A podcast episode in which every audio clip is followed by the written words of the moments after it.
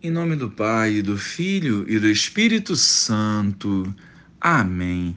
Bom dia, Jesus. Abençoa esta nova semana, nos fortalecendo por meio da palavra e nos inspirando a vivê-la com ousadia e confiança. Dai-nos a graça de não cair em tentação. Amém.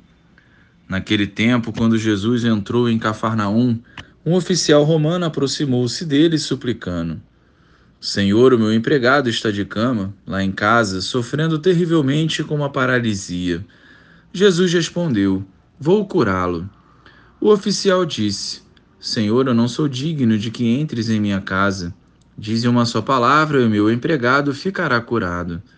Pois eu também sou subordinado e tenho soldados sob minhas ordens.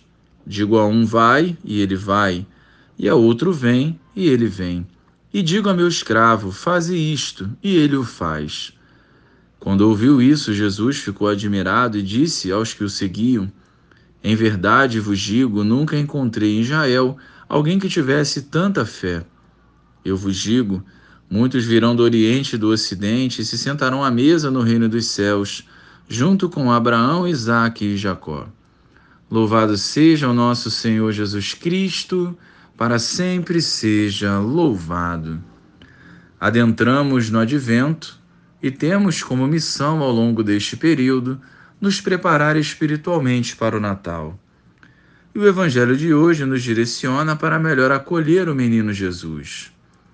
Duas virtudes do centurião se destacam e são vitais para a nossa vivência de fé: a humildade e a confiança. Desapegado de sua posição social, e preocupado com o seu criado, ele vai ao encontro de Jesus e suplica pela sua saúde. Ele crê no Senhor, que não apenas atende o seu pedido, mas também elogia a sua fé. Nós precisamos igualmente descer do salto e ir mais ao encontro de Jesus, assim como fez o centurião. Gratuitamente, o Senhor se disponibiliza nos sacrários, na Eucaristia, na confissão e na palavra.